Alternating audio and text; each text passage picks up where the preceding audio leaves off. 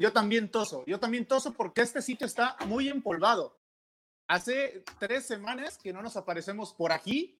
Yo, yo ya no sé lo que es estar en partido a partido, pero reaparecemos en un momento eh, clave de la temporada, la recta final del año calendario, sobre todo del tema al que, al que más le hemos dado bola en este, en este podcast, que es eh, la Champions League. Ya vendrá la Eurocopa, ya nos encontraremos en el camino de la Euro después de, del trajín que eso suponga para quienes van a verla o para quienes van a trabajar en ella. Pero aquí estamos, Juanjo Rueda, Juan Lorenzana, señores, después de todo, ninguno de nuestros pronósticos se cumplió, la cara por delante. El Chelsea, Juanjo, campeón de la Champions League y el Villarreal, campeón de la Europa League. ¿Cómo estás? Mira, ante sorpresa de todos, yo como estoy con las mariposas en el estómago de la primera vez, ya no me acordaba, como dices tú, de, de qué va esto de partido a partido. Y desde entonces, Simeone llevó a los suyos a ganar la liga. El Villarreal de Emery ganó la copa a la que ese entrenador está destinado. Luego también Zidane se fue del Real Madrid y ahora la cereza en el pastel es que Engolo Kanté y compañía, por mencionar a uno, alzan de manera, me parece, em, justa la segunda Champions League en la historia del Chelsea. Se te va otro titular. El Real Oviedo se salvó, Lorenzana. Pues eh, ese era el objetivo y se ha cumplido con creces, sin sufrir la última jornada y ya está. Y a otro año más, ¿no? Prefiero, prefiero que este año sea así y que no tengamos que reducir celebraciones, ¿no? Por la gaita esta de la pandemia, ¿no? Que ya va terminando. ¿Qué, ¿qué os digo? ¿Qué os, ¿Qué os digo? Los pronósticos de Dani era difícil no acertar, porque dijo todos los equipos en varias redes sociales y era muy difícil no acertar, ¿no? Pero la verdad es que sí, no ha acertado. Pero en, su favor tengo que decir que siempre dijo que el Chelsea, cuidadito con él, que tenía muy buena pinta cuando llegó Tuchel. Y eso, el mérito hay que dárselo. Pero como no ha puesto por él en la quiniela, X. ¿Cómo fue volver, Juan, a un estadio con público, un estadio de élite, en un partido de élite? Porque hay que matizar, en España había divisiones de categorías inferiores que permitían un aforo reducido en campos evidentemente mucho más pequeños pero este fin de semana el compartir con 16 mil personas en el estadio Dragao, al menos a mí se me erizó la piel, Juanjo, que lo viste por televisión, imagino que la sensación fue igual de extraña después de estar viendo una temporada sin público, pero me gustaría que Juan, que fue el hombre que lo vivió a pie de campo, nos transmitiera lo, lo que pasaba allá abajo. Yo recuerdo que iba desde la posición de arriba, no nuestra, arriba del estadio de Dodragao, allí en el horizonte arriba, y bajaba y yo iba escuchando ruido y demás, y digo, joder, qué maravilla, otra vez público, como bien dices, Dani, en un partido de élite. Y de repente, cuando entro por el, por el túnel del córner, ¿no? Para mi posición, dije, coño, digo, con la emoción de un niño, con la emoción de un niño que va por primera vez a un estadio, pues esa es la sensación que tuve, como cuando mi padre me llevó por primera vez al viejo Tartiere a un Oviedo Valencia, a un Real Oviedo Valencia. Fíjate lo que te estoy hablando, tenía yo ocho años. Pues esa sensación me recordó porque miraba el estadio, ¿no? Que aparte es precioso, Dodragao, nunca había estado en él, dentro, y yo miraba el estadio y veía a toda la gente y decía, ¡Hala! ¿Pero qué es esto?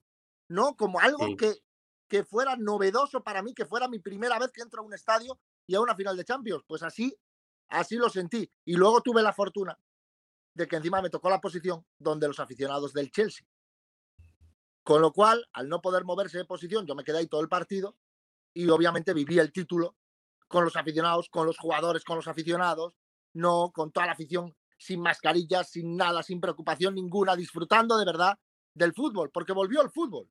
En la élite volvió el fútbol en este Porto Manchester City.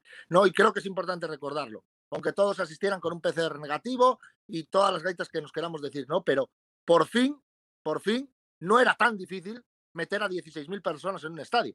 Un éxito absoluto. O sí, porque Estambul se cerró en banda y Londres no quiso dar excepciones. Y Bilbao perdió la sede, Bilbao perdió la sede por eso, pues allá ellos. La, la, virtud de Portugal fue, fue tener a una federación y a un gobierno que abrió las puertas, que controló mejor la pandemia en esta recta final y que sin embargo se quejó del comportamiento de los ingleses. Juanjo, eh, verlo por ¿Puedo decir una cosa? Sí. Si no lo digo, reviento. Lo fácil cuando vienen maldadas, lo fácil es cerrar. Lo difícil es abrir. ¿Cómo? Que lo fácil, cuando vienen maldadas, es cerrar y decir, no, no meto público. ¿no? O no, no abro esto, o no, no abro otro, como hemos visto durante un año. Lo difícil es abrir y a la gente que hace lo difícil me, hay que valorarla. No digo más. Independientemente del comportamiento. ¿Qué comporta ¿Pero qué comportamiento ha habido? Muy bueno. Los portugueses se quejan y eso tú y yo lo vivimos independientemente de que hubiese afición inglesa en las calles. Eh, salías por la noche después de las coberturas, el famoso toque de queda en Portugal seguía vigente de 12 a 6 en principio, nada más es un término administrativo, tampoco es que hubiera mucha vigilancia, pero sí yo recuerdo aquella Oporto de hace dos años cuando me tocó trabajar en la Nations League y a esas horas de la noche, independientemente del turismo, el portugués, el, el, el ciudadano de Oporto hacía vida por la noche. Y la noche durante toda la semana que estuvimos pasó a ser inglesa. Esa era la principal queja. O sea, independientemente de que el fútbol fue nuevamente una fiesta, durante todo el tiempo antes del partido, los portugueses tuvieron que ceñirse a las reglas locales y sin embargo, parecía que los visitantes jugaban como local al tener muchas más libertades y concesiones. Esa era la, la, polémica. Totalmente de acuerdo en eso, ¿eh? Juanjo. Mira, esto es como el agua o la luz, ¿no? La factura llegará en 15 días y, se verá si fue o no exitoso. Creo que será momento para, para juzgarlo de esa manera. Lo que, y retomando un poquito la parte deportiva, reserva que quieran comentar algo al respecto acerca de esto. Para mí, el triunfo del Chelsea es la mejor manera de cerrar en un año tan distinto en el fútbol, donde ya lo decía, ¿no? Volvió la capacidad de asombro al mismo tiempo que volvió la gente a las tribunas. La mejor manera de cerrar una temporada en la que se recobra el valor del compromiso colectivo, ¿no? Porque hay de repente un señorito que se llama Cristiano Ronaldo que con el simple hecho de marcar 40 goles te acerca a instancias definitivas, Lionel Messi en, su punto más alto, en un fútbol que se había convertido al fútbol de las estrellas, ¿no? Y ahora una victoria del Atlético de Madrid en Liga, una como la del Lille en Francia, también en la Liga, la del Villarreal en la Europa League y esta, la cereza en el pastel, insisto, del Chelsea. Un Chelsea que si busca figuras se encuentren en Golo Canté, algo muy poco comercial, un jugador muy poco visible para la mercadotecnia, a su jugador quizá más talentoso, pero eh, carece completamente de, de, esos jugadores que parecen de, de, otra liga por completo, ¿no? Creo yo que este triunfo del Chelsea, del cual podremos hablar más a profundidad, viene a recordarnos eso, al igual que otros resultados deportivos que se dieron durante este año, el triunfo del colectivo y no solamente de las individualidades. Y a mí me gusta que la, inexperiencia que tenían la mayoría de los futbolistas de ambos equipos no fue, no fue evidente. También es cierto que la atmósfera era, sí, de una final de Champions por el título que llevaba, por el 33% del aforo, pero eran dos clubes y dos entrenadores que se respetan, que se admiran, que se conocen. y, y en la práctica no dio la sensación de nerviosismo o improvisación, más allá de que en la estrategia Guardiola haya prescindido, por ejemplo, de jugadores como Fernandinho o como Rodri para intentar eh, e, e, espantar un poco la, la, táctica de Tuchel, pero estábamos hablando de que estábamos hablando, sí, sí, yo también lo creo, estábamos hablando de que solo había dos jugadores que habían disputado ya previamente una final, y era Thiago Silva en su momento, que salió lesionado, y del otro lado Gundogan, que había jugado con el Dortmund eh, una de las finales. El resto eran novatos. Y, ya me dirás tú qué clase de novatos, eh, eh, Juan, cuando de repente Mason Mount tiene la tranquilidad para abrir, recibir un balón, filtrarlo y, y, Havertz la, la, tranquilidad para aprovechar el espacio, quitarse encima a Emerson, convertir su primer gol en la Champions League y vaya, y vaya qué gol. Es decir, esa templanza de la juventud que siempre ha venido jugando este tipo de partidos de competición exigente, solo que ahora están en primera línea, pero son jugadores que se han venido formando en academias que, que, son muy participativas y que tienen mucho fogueo en otros torneos internacionales de, menor alcance, pero no por eso menos exigentes, y ahí se ve reflejado eso.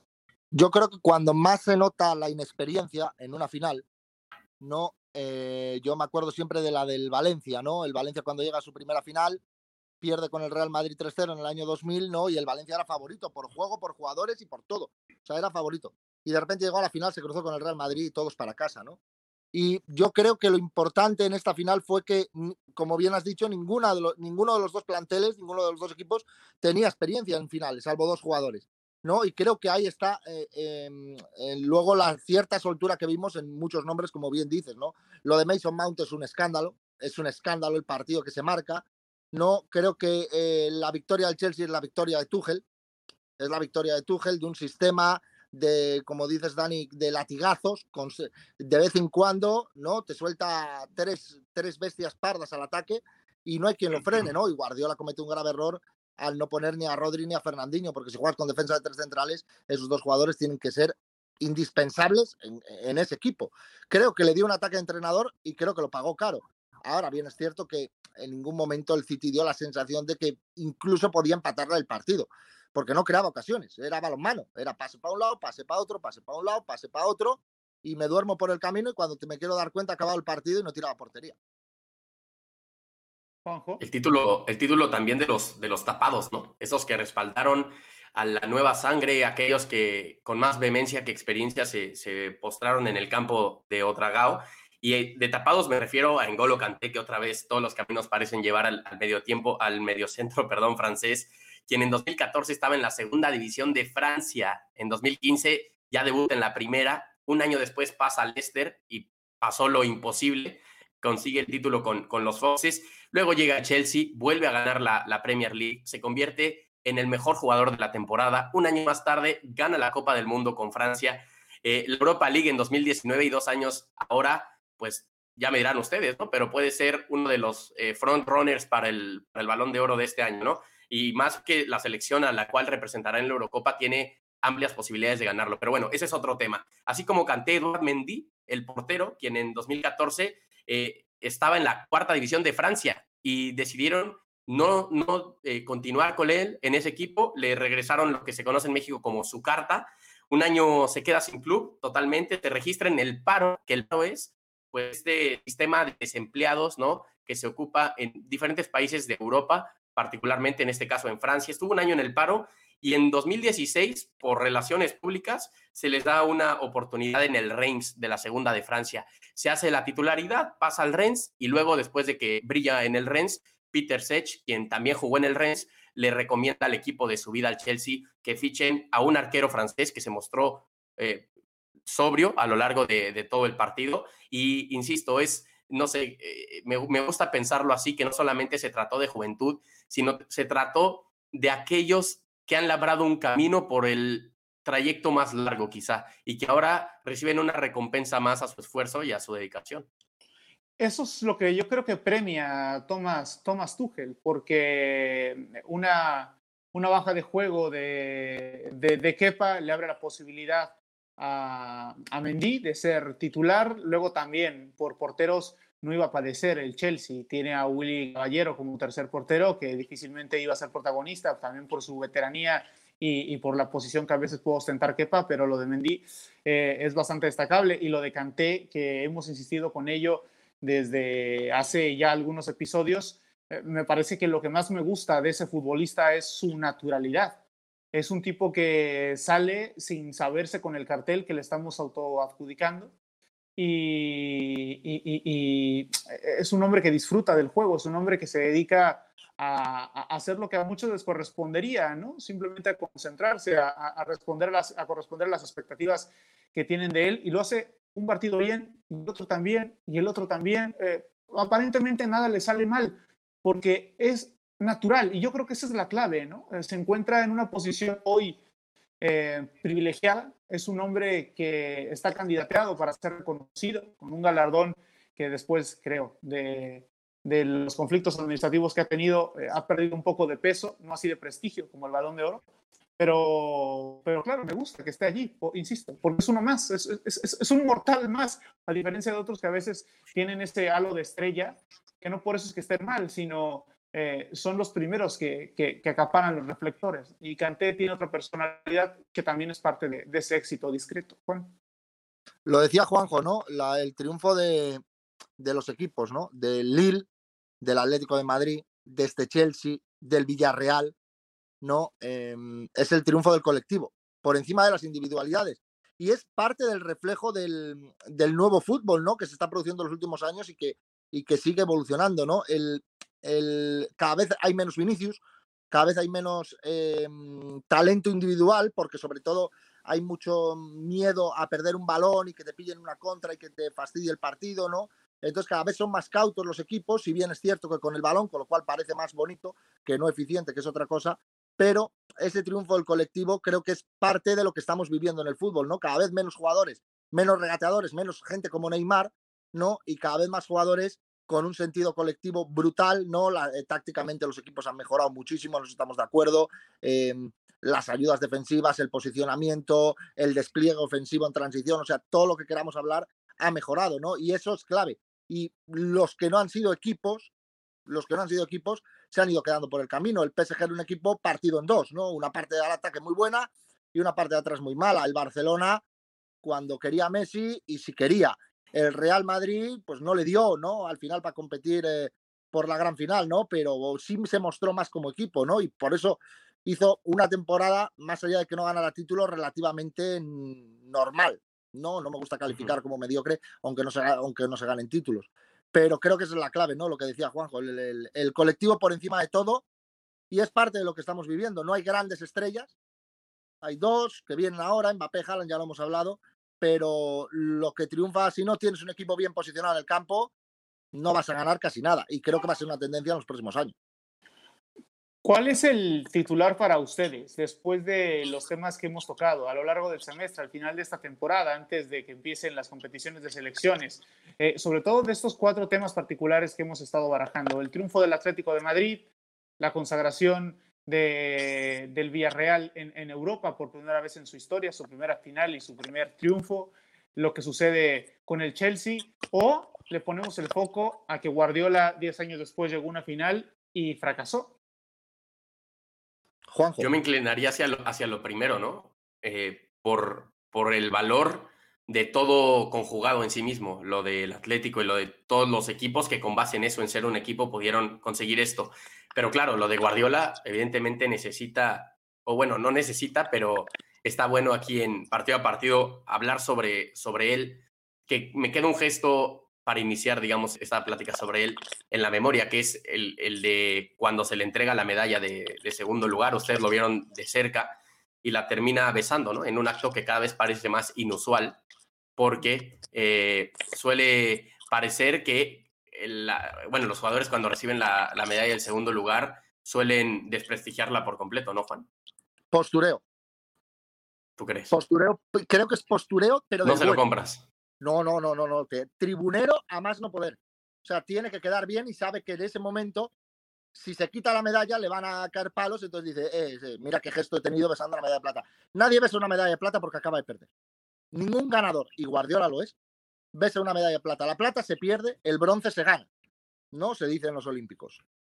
Pues esto es lo mismo. Has perdido una final, la medalla de plata con el tiempo se valorará, la verá en su casa, expuesta donde tengas puestos los trofeos y dirá, joder, fui subcampeón de Europa con el Manchester City. No, si es que no logra el título en los próximos años con el, con el conjunto Citizen. Pero yo creo que es postureo del bueno. Pero del bueno, pero es que es de los pero vamos. Pero mira, yo no creo que, que, nunca vaya a presumir, yo creo que nunca va a presumir la medalla de segundo lugar con el City, teniendo tantas de primero, ¿no? Pero puede ser que sea postureo o es aprovechar una plataforma para mandar un mensaje, ¿no? O sea, yo, yo, entiendo esa parte que evidentemente, igual y si no está la cámara, él en el vestuario no le va a dar un beso a la medalla de segundo lugar, ¿no? Eso, eso queda claro. para su casa. Pero puede ser un mensaje interno o hasta las fronteras que tenga que alcanzar. No sé si lo pienses de la misma manera, Dani. O sea, es, el hecho de darle cierto valor a lo conseguido. Claro que él será el primero en estar insatisfecho. Yo estoy cansado del guardiolismo. Toma. Ah, esta no me la esperaba yo. como entrenador, como entrenador, incluso hay quienes explican que como ser humano puede ser fantástico, y yo me remito a los hechos deportivos, lo es. Y sin duda para mí es uno de los mejores entrenadores en la historia. Llegados a este punto, todo parece, todo parece que lo que hace Guardiola tiene que estar justificado. ¿Y por qué tenemos que justificar siempre la figura de una leyenda viva? Que sea una leyenda viva no significa que no cometa errores, que no tenga imprecisiones, que no sea ser humano, no es ninguna deidad bajemos a Guardiola del pedestal donde lo tenemos. Es cierto, si lo tenemos Yo estoy de acuerdo, ¿eh? Si lo tenemos allí, se le reconoce, se le aplauda, pero que se le aplaude, pero que no nos ciegue esa espectacularidad de Pep Guardiola como figura deportiva. Em, yo creo que no me atrevo a decir que fue postureo, porque yo no he estado ni jugaré ni ganaré una medalla de plata en una Champions League. Y me voy más por la teoría de que fue un mensaje.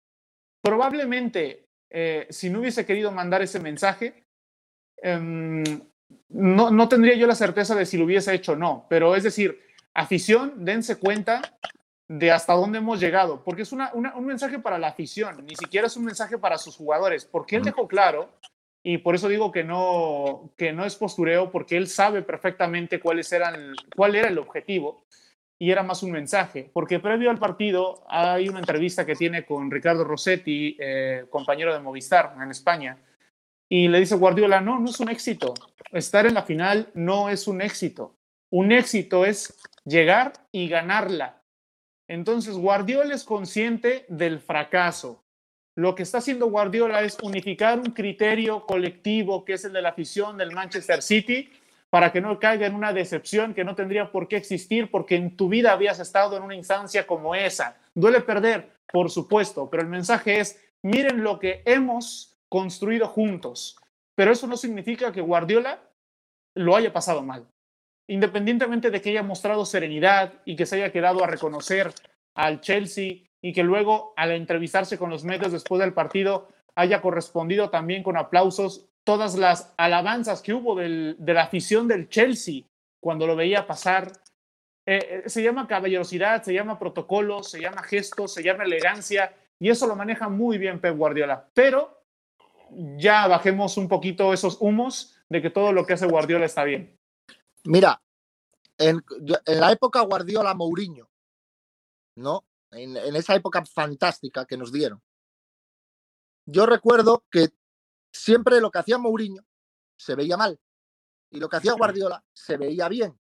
Claro, edulcorado en parte por la prensa catalana, ¿no? En gran parte, ¿no? Y luego, como el Barça era el niño bonito, como jugaba mejor que nadie, que, es, que era cierto, jugaba mejor que nadie, a Guardiola no se le podía tocar. En España se decía que meaba colonia, ¿no? Coloquialmente hablando.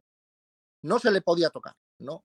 Y creo que, como bien dices, Dani, si es un mensaje que lo puedo llegar a comprar, automáticamente no está siendo natural con la medalla de plata. Puedo entender el mensaje y el mensaje es muy bueno si me paro a, a reflexionarlo. Es decir, segundo, quedar segundo es mejor que quedar tercero, que quedar cuarto, que quedar quinto, que quedar sexto, que quedar séptimo y que quedar octavo. Lo que pasa es que duele más. ¿Sabes qué pasa? Que no creo que no es que no sea natural, porque el protocolo no es natural. Los mensajes no son naturales. La semiótica, la semiótica no es natural. ¿Sabes? Es decir, claro, a lo que iba, a lo que iba Dani, es que al no ser natural, o sea, hay, ahora mismo a día de hoy hay muchas plataformas para poner un mensaje con tu medalla de plata, ¿no? Y decir, oye, quedar segundo no es un fracaso, porque yo no lo considero fracaso. No, no, porque ¿sabes qué pasa? El medio es el mensaje. De nada sirve que Pep Guardiola suba esa noche o al día siguiente una fotografía con el equipo en alguna celebración de algún partido en Londres, en Manchester, perdón, y ponga eh, seguimos juntos hasta la victoria, ¿sabes? De nada sirve, porque no vas enfocando el mensaje que quieres enviar. Es, acabamos de perder una final, me subo contigo porque te represento Citizen al podio y beso la medalla que nos ha costado a todos, aunque me joda pero yo soy la cara del club y es lo que te tengo que transmitir.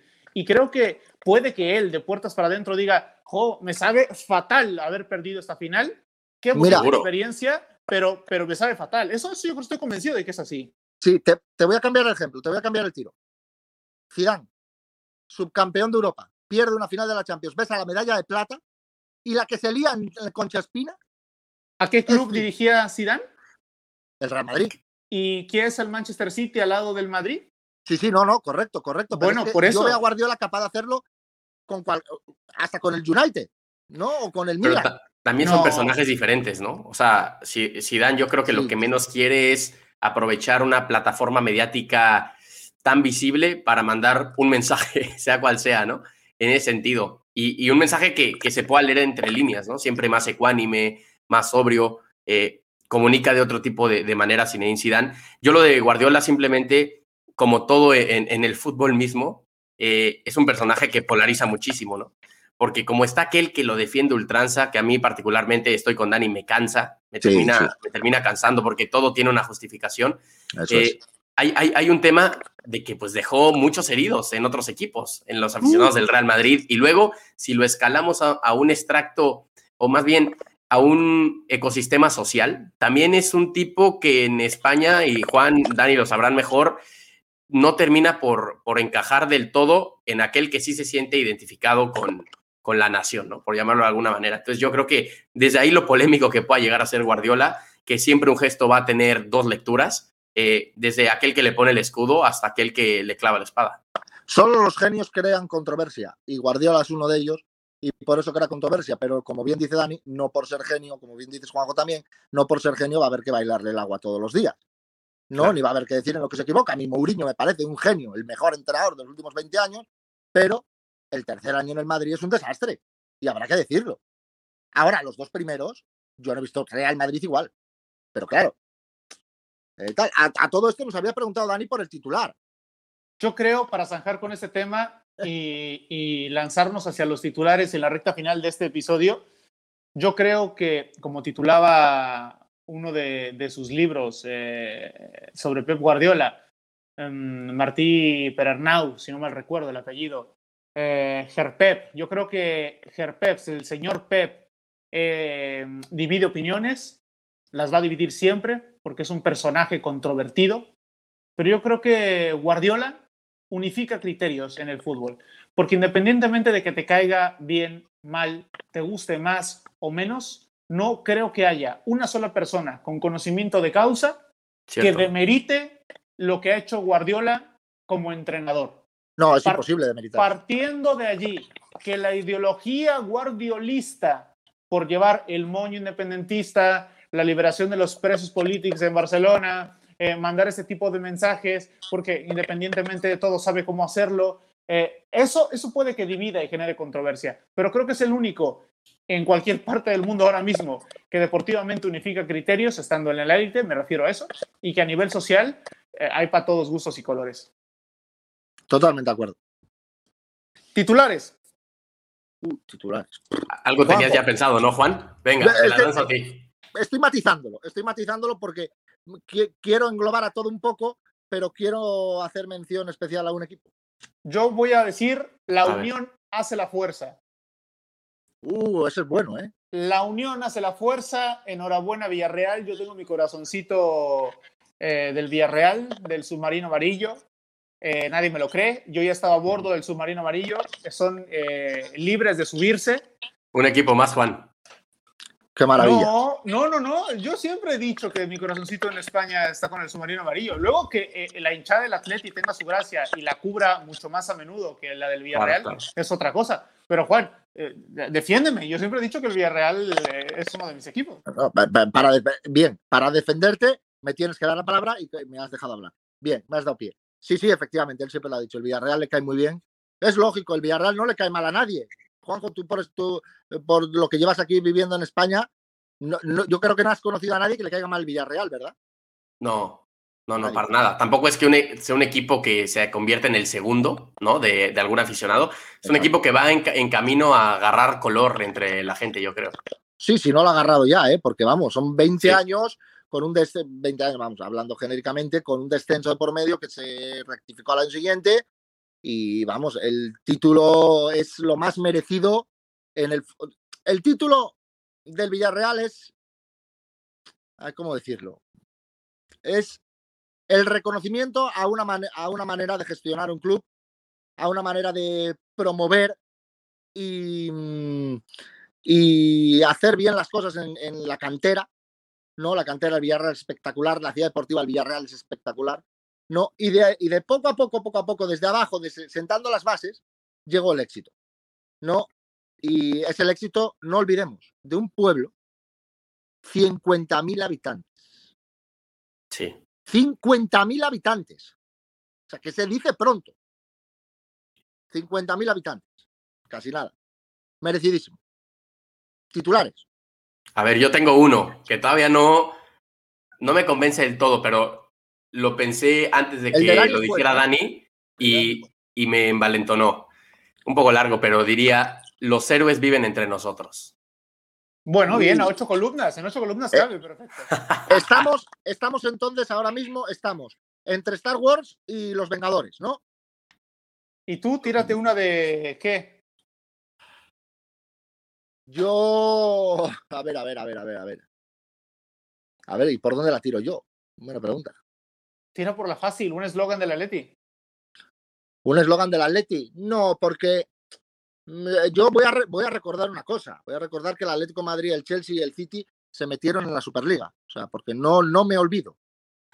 No, no me olvido. Son equipos de Superliga. O sea, son equipos que querían dejar atrás esto y jugar una Superliga. Entonces me voy a ir por el Villarreal. Bueno, we are, we, we are living in the Yellow Submarine, puede ser así, todo así. We are living in the Yellow Submarine. Hombre, es la facilita, es la fácil. Hombre, pues es que te Del, estoy de Yellow. Rose of Texas. La canción. Yo qué sé, no sé. Dijiste también que pusiéramos un titular a la temporada en sí, el Museo de los Horrores. Bueno, no lo había pensado. Yo pondría. Eh, esto de sin público se tiene que acabar. O sea, ya está, se acabó la broma esta, porque no se puede jugar sin público a este deporte. O sea, porque es, es una broma. Es otro deporte, es un aburrimiento, es un coñazo, ¿no? Y el Chelsea City, que fue un partido bueno, pero no una gran exhibición, no mejoró muchísimo con un tercio del aforo. Imaginemos. Claro, mínimo, la atmósfera ya parecía que era una final de Champions. ¿no? Exactamente, ya parecía pero- otra cosa. El año pasado con el PSG Bayern yo no, no me creía que estaba en una final de Champions. ¿no? Ya que solo nuestras, nuestras madres escuchan este podcast, eh, me sincero, yo me sentí súper desencanchado eh, eh, en la transmisión del sábado. Eh, es muy diferente, te acostumbras ocho meses al silencio, vuelves, tienes que convivir con el ruido de la gente, tienes que convivir con, con eso que formaba parte de, de- de- de- mi ecosistema, pero que de repente se extinguió. Y ahora que la especie se ha vuelto a crear, es difícil volver a adaptarse al medio. Eh, para mí fue Yo- muy complicado, muy complicado. Eh, me, me emocionó, se me erizó la piel, em, pero eh, eh, t- eh, para mí implicó un doble reto de concentración y de gusto. Juanjo, un día en uno de los de- en, Barajas, en el aeropuerto, 6, 7 de la mañana, le pregunto a Dani. Le digo, oye, ¿y a dónde? No sé si íbamos a Austria o a no sé dónde. Le digo, oye, Dani, ¿y allí está todo cerrado? Y me dice, sí. Digo, joder, digo, pero, madre, otra vez. Y me dice, pero no te has acostumbrado ya. Y digo, no. Digo, no me puedo acostumbrar porque Dani acaba de reconocer que se acostumbró al silencio. Yo nunca me, no puedo, no puedo, no puedo, no puedo. Nunca me acostumbré. No Voy voy- voy a contar una anécdota bochornosa de esta transmisión. Eh, estábamos en la transmisión, se lesiona Thiago Silva y nosotros estábamos en una posición de comentaristas en la parte superior de la grada, porque el acceso al campo era para cámaras nada más y para los reporteros europeos a pie de campo, es decir, las cadenas francesas, evidentemente la, la portuguesa y las inglesas. Entonces, estaba yo rodeado de cables y al principio del partido llegó un ingeniero de los que se encarga que toda esa zona esté funcionando, no precisamente un ingeniero de la cadena, sino un ingeniero eh, externo, y me pregunta en mitad del partido imprudentemente sobre un cable. Yo apenas le hice caso porque me agarró justo antes de que me dieran la palabra, pero bueno, me quedé pensando en el mendigo cable. Se lesiona Thiago Silva, güey. Y, y durante la lesión viene el sinvergüenza y me vuelve a preguntar por el cable. Entonces yo en ese momento pierdo la concentración del todo. Ya estaba fuera de foco yo por las circunstancias y porque había comido algo que me había hecho mal. Y, esta es la, la anécdota bochornosa. En vez de decir cloruro de etilo, que es la sustancia que tiene el spray o el spray mágico que le ponen a los futbolistas, dije, se alcanzó a escuchar, pero me mordí la lengua, dije ácido clorhídrico. Eh, me di cuenta en mitad de la, de la frase y evidentemente empecé a sudar y ahí fue donde me di cuenta de que, de que estaba perdiendo el norte. Desafortunadamente no pude recomponer, pero fue una de las más grandes cagadas que he cometido y en una final. Pero claro, a consecuencia, y no es justificación, ¿eh? simplemente eh, No me- quiero, quiero externar el- el- la atmósfera de lo, que- de lo diferente que fue para mí. Imagínate Pero- para, para el jugador, para, para otras personas, no sé. Claro, pero como, como justificación es perfecta. El ingeniero ese a que vaya a tocar los cojones. En medio de una transmisión, que te vaya en el descanso. Ya, pero fue eh, consecuencia de todo, ¿sabes? O No, sea, la, bueno, atmo- todo suma. Y luego el, el, desliz es grave. Pero, pero claro. Eh, bueno, a ver si me entiendes. A ver si me entiendes. Grave hasta cierto punto. ¿Qué es eso del ácido clorhídrico? Eso es, una, eso es, una, sustancia corrosiva, ¿no? Aquí Dani estaba señalando que el médico del Chelsea quería matar a Thiago Silva, pero... efectivamente, efectivamente, es una, una, sustancia corrosiva. Y yo lo que quería decir era el cloruro de etilo, que es el analgésico que en combinación con el agua hace que el golpe duela menos. Sí, el agua milagrosa, claro, Claro, claro. Entonces, bueno, eh, eh, es, una, es una experiencia que un poco retrata la atmósfera diferente y, que, fue, ¿no? Para, en particular para mí, esa final de Champions eh, y, la temporada en general. Pasamos del, de 0 a 100 y si para mí lo fue así, imagino que para todos, cada uno en su nicho, fue una experiencia totalmente diferente. Incluso para Juanjo, si que tuviste la suerte de verlo por televisión con más comodidades, este, ver el, el estadio con 33% del aforo, eso te parecía que estaba a reventar. 100%. De hecho, eh, a mí cuando más me, me, movió, ¿no? Emocionalmente una imagen en el último tiempo en el fútbol fue en el partido de la final del FA Cup, que el Leicester City le gana, pues me parece que precisamente al Chelsea, ¿no? En la final del FA Cup, donde entra gente a Wembley. Eh, si hubiera un titular que en esas andamos sobre volver a ver fútbol con gente, yo le pondría volver a nacer, ¿no? Porque creo que el fútbol ha hecho eso, volver a nacer, aunque el juego, dicen algunos, es el mismo con o sin, o sin gente. Yo de cierre quisiera nada más apuntar lo del Chelsea, ¿no? Que empezó como ahora podemos llegar a ver al PSG, al Manchester City, como un equipo, pues un nuevo rico, ¿no? Pero que por una u otra cosa, y que lo ha hecho bien, ya es nada más uno de los dos equipos, 12, en haber conseguido dos o más Copas de Europa le suena la Juventus, le suena el Benfica, bueno, pues es, se pone a, el Nottingham Forest. ¿eh? El Nottingham Forest también es uno de ellos, otro equipo que tiene par de, Copas de Europa. y a lo que voy yo es, parece que la narrativa hacia el Chelsea la han ido cambiando conforme han pisado fuerte en competiciones europeas y en, la, y en la Premier League, y que en unos años nos olvidaremos de que fue un equipo nuevo que eclipsó de la noche a la mañana para ya asimilarlo como uno de los equipos grandes en el fútbol europeo. Y creo que es el camino a seguir para muchos otros. Correcto, tienes toda la razón, se ha ido ganando el respeto y, con eliminatorias durísimas contra el Barcelona en, la década de los 2000, ¿no? Se fue generando rivalidades con otros equipos, o sea, lo, lo clave para que un equipo se gane el respeto, ¿no? Sobre todo en, la Copa de Europa. No, pero el Chelsea, bueno, venía a ganar una recopa en los 90, o sea, quiero decir, no era un equipo, no era un equipo tan bajo, ¿no? Como el Manchester City, se me entienda la, la expresión bajo, ¿no? Es como si el español lo compra un jeque, y con todo el respeto al español, lo compra un jeque de Abu Dhabi, ¿no? Le pone dinero y llega a una final de Champions, ¿no? Hombre, pues eh, nos, nos, parecería raro, ¿no? Pues eso pasó con el Manchester City, ¿no? Y con el PSG más de lo mismo. En Francia hay tres históricos. Primero el Saint Etienne, luego el Olympique de Marsella, que hasta el momento es el único francés con una Copa de Europa, y luego el Olympique de Lyon. Y a partir de ahí tiramos para abajo. ¿no? El Paris Saint Germain ni existe. el Paris Saint Germain se funda seis años después de la Sociedad Deportiva Compostela, ¿no? De Santiago Compostela, o sea que, quiero decir, ¿no? Pero tienes razón en eso, ¿eh? El Chelsea fue, fue ganándose el respeto. Vuelven los títulos a Londres, que son pocos, por lo menos ya no tan pocos como hace unas horas. Vuelve la gente a las gradas, ha vuelto partido a partido, porque como dice aquella frase, ¿no? Uno vuelve siempre a los viejos sitios donde amó la vida y el fútbol con público se disfruta más. Señores, nos escuchamos en Eurocopa. Gracias. Adiós. Gracias, señores. Hasta luego. Chau, chau.